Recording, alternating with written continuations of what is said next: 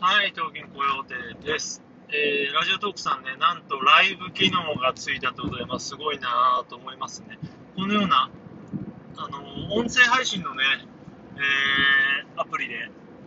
あのライブがついたっていうのは初めてじゃないのかなっていう感じですよね。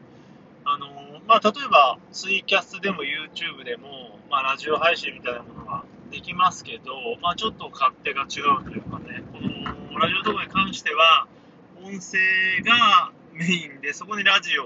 というかライブができるというのはちょっと面白いなという感じです。で、特にその、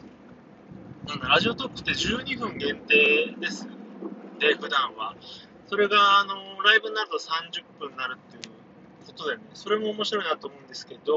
ちょっと今ふと思ったのが、まだちょっとしばしら調べてないんですけどね、詳しく。アーカイブは残るのかなーっていう感じですよね。YouTube のようにライブをやるとアーカイブが残るのか、はたまた残らないのか。なんか、個人的にはあのラジオトークさんの今までの傾向がすると、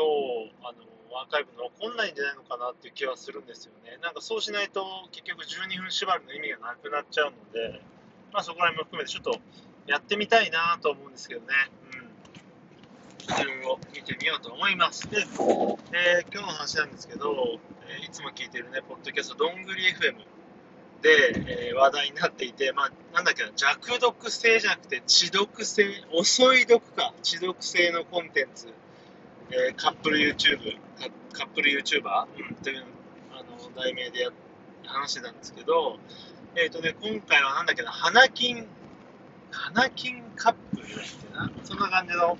YouTube チャンネルと、あとでもう一個忘れちゃったんですけど、まあ、主にその花金カップルね、が話してて、まあ、すごい、あのー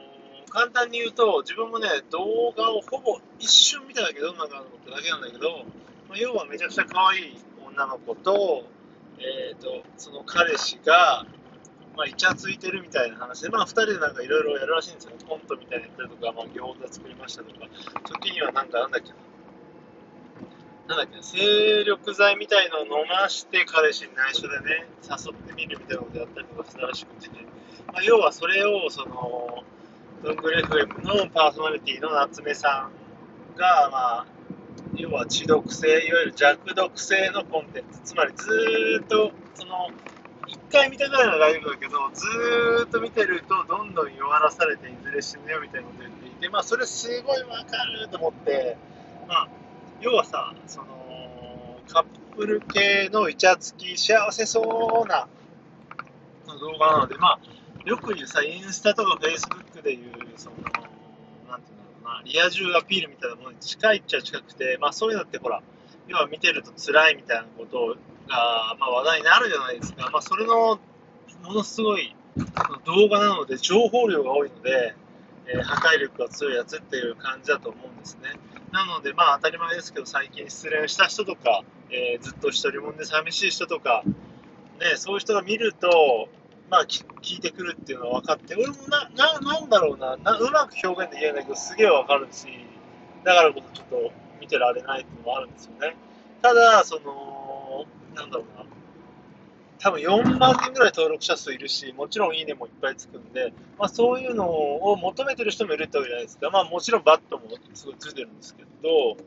でまあね、バッドに関してはもうどんなものについてもつくんでね、これは結構あのまあ、厳しい世界というのはあれだけど、本当にね、例えば普通に、ね、 aiko の PV とかにもバッドつくし、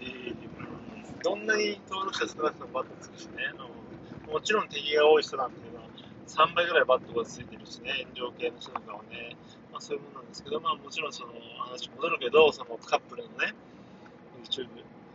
まあ、登録登録者もいっぱいいるし、グッドもあると。で、あの変な意味じゃなく、あのああいうコンテンツっていうのは、そのまあ、さっき言ったようにね、今寂しい人とか、そういう人は多分見たくないと思う。ど、んな人がこう需要があるのかなってのがすごい不思議で、例えばね、友人とか知人っていうのは別としてね、なんだろうな、自分も今こう、ラブラブな人なのか、それともその、ね、例えば、単純でもね、一人でね、例えばすごい可愛い女の子は一人でやっていて、まあ、その人のファンですよってのは分かるし、まあ、その逆でね、男の人がすごいかっこよくてって分かるけど、カップルじゃないですか。そうすると、いわゆるアイドルとかを見るような、えー、ガチ恋目線みたいでもないわけで、すごい不思議なんですよね。これはあの、皮肉とかではなく、どんな人がああいった動画っていうのをこうめっちゃ喜んで見るのかなっていうのが普通になんか単純に知りたいなと思うんですけど、どうなんでしょう、ちょっとご存知の方いたらぜひメッセージ等で教えてほしいなと思うんですよね。うん、で、まあ、